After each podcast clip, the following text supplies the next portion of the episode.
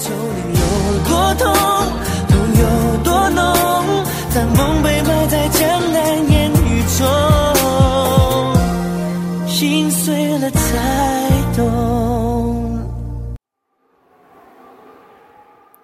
曾经有个朋友说，他的空间里只有《江南》这首歌曲，循环播放，怎么都听不腻。我轻轻地笑了。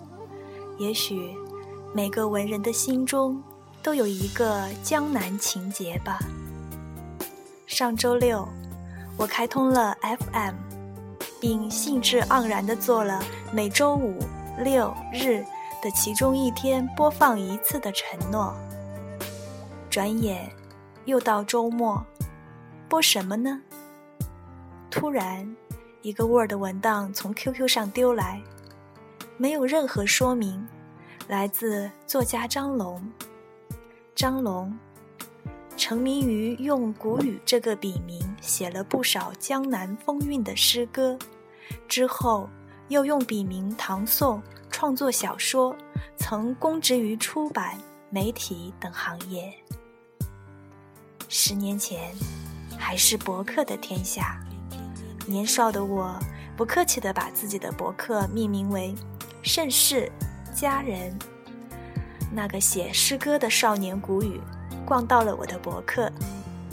我们曾有一段非常有趣的对话，被网友转载到我的百度贴吧，现在分享给大家。原文出自收录在《南方词典》里的谷雨的诗歌，所以我们把它叫做“谷雨体”吧。古语体这么说：在雨中奔跑的人，一些长成了树枝，一些长成了蘑菇。基于古语体，我们玩起了偷换概念的文字游戏，或者，这能算文字攻击吗？古语说：在雨中奔跑的人，衣纱长成了树枝。盛世佳人长成了蘑菇。我说，在雨中奔跑的谷雨，身体长成了树枝，头长成了蘑菇。谷雨说，在雨中奔跑的人，谷雨长成了树枝，衣纱长成了蘑菇。我说，在雨中奔跑的人。谷雨长成了树枝，树枝上长出了蘑菇。谷雨说：“在雨中奔跑的人，谷雨长成了树枝，树枝上长出了衣纱。”我说：“在雨中奔跑的人，衣纱长成了采蘑菇的小姑娘，谷雨长成了狼外婆。”谷雨说：“蘑菇不能采啊。”我说：“我怎么是蘑菇？”古语说：“我挺直了身体，长成了树枝；你蜷缩在我的肩膀，长成了蘑菇。”我说：“长成了人的蘑菇，挥舞着长成了树枝的人。”哈 哈乾坤挪移大法，混淆了角色，看你还能怎样？可是年少轻狂着的我们哪肯罢休？最后。两人都多了一个绰号，他叫树枝一号，我成了蘑菇二号，互道晚安了。古往今来的江南，有多少才子佳人的故事，多如烟雨吧。不过现在，我点开了谷雨发来的 Word 文档，看了下标题：何处是江南？看了下字数，一千五百字，心里只有一句话：谷雨同学，认识这么多年，你第一次丢给我一篇一千五百字的文章，还偏偏是这个时候，你这是友情支援的节奏吗？好吧，在此省略三声得意的坏笑。今天就播这个主题了，文章部分没有稿酬哦。在取得作者同意后，现在把美文分享给大家。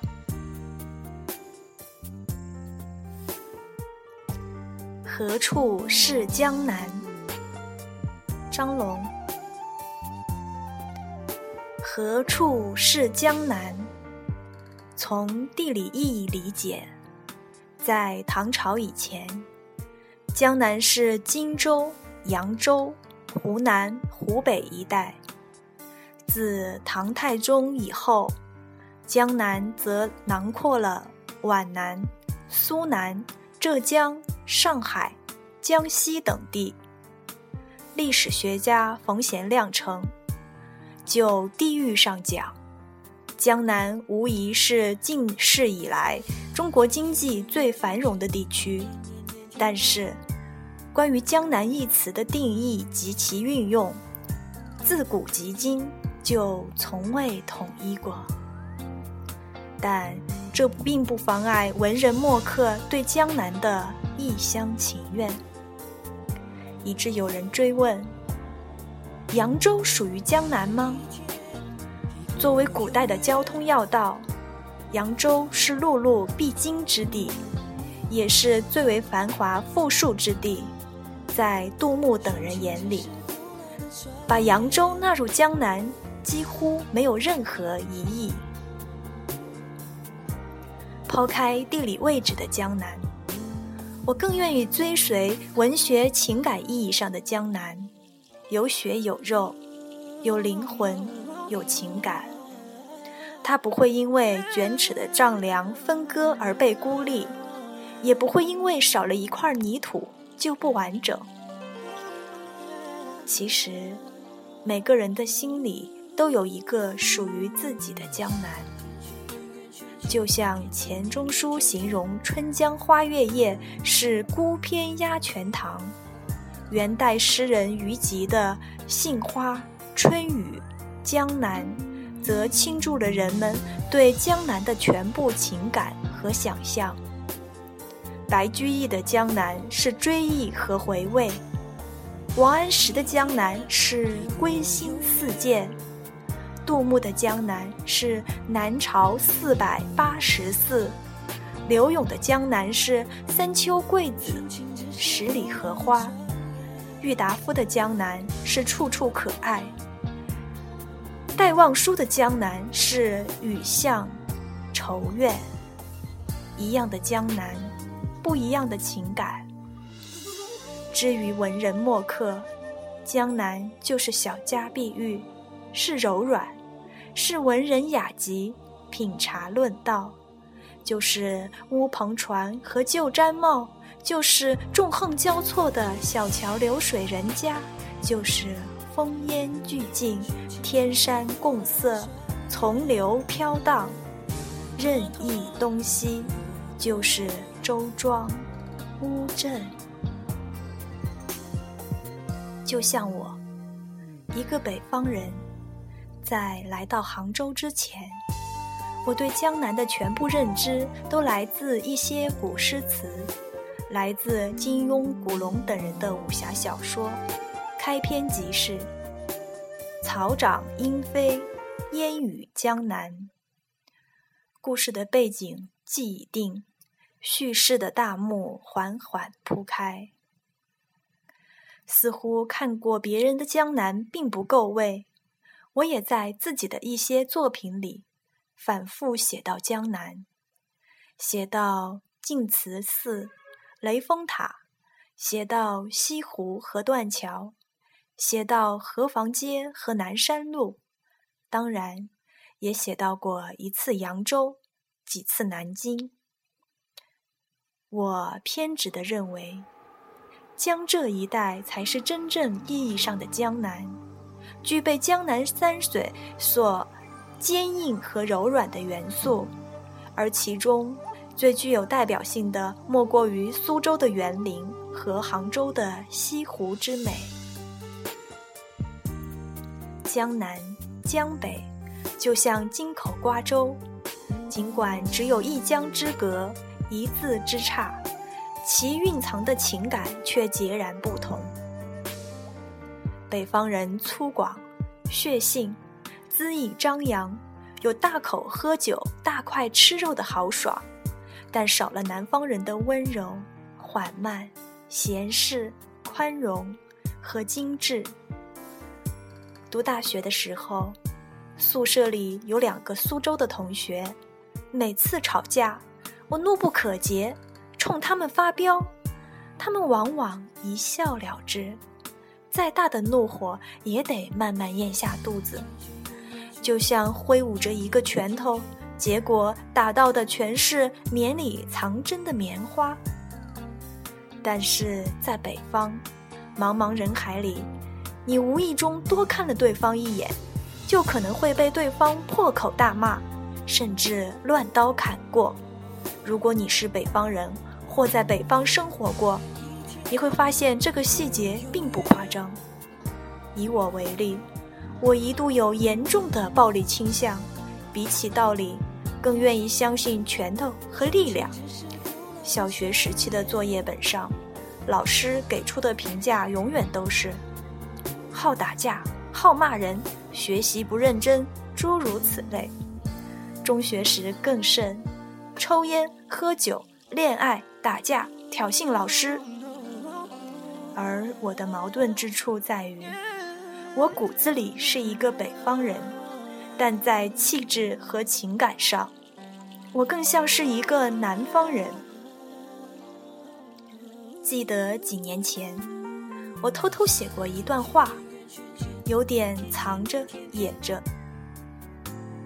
隐身江南，寂寂无名，闭口不谈过往。现在想来，真是幼稚好笑。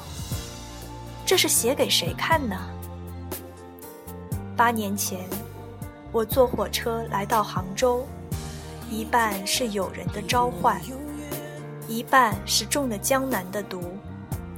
时间一晃而过，回头再看当年的自己，竟是荒唐的另一个人，竟是陌生。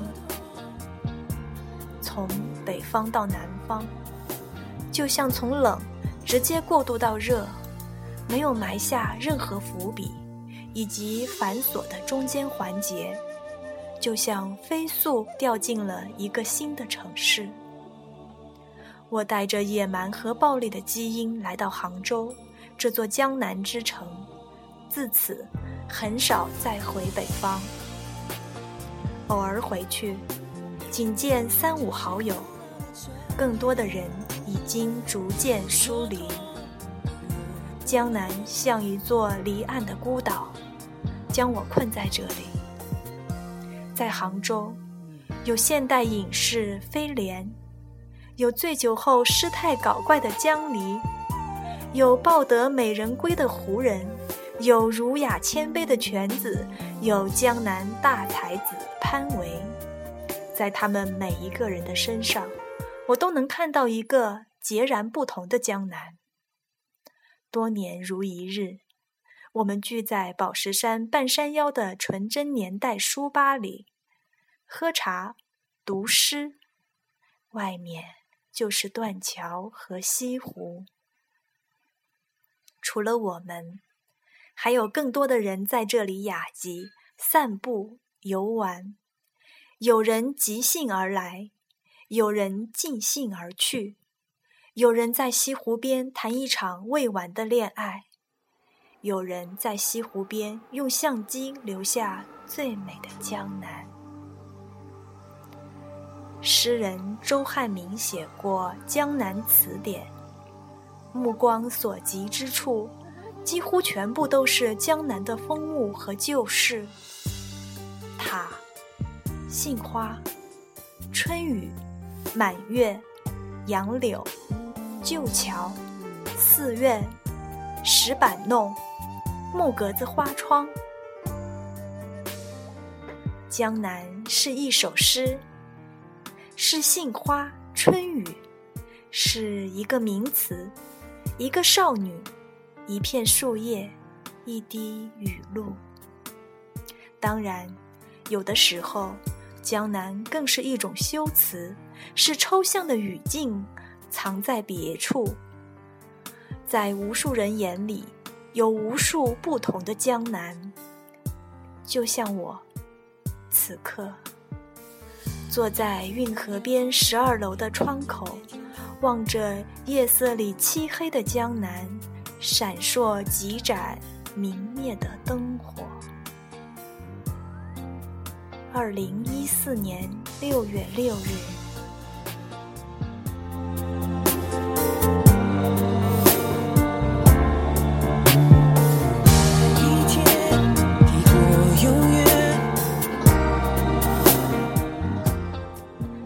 听众朋友，听着文章，感受作者可还是那个少年。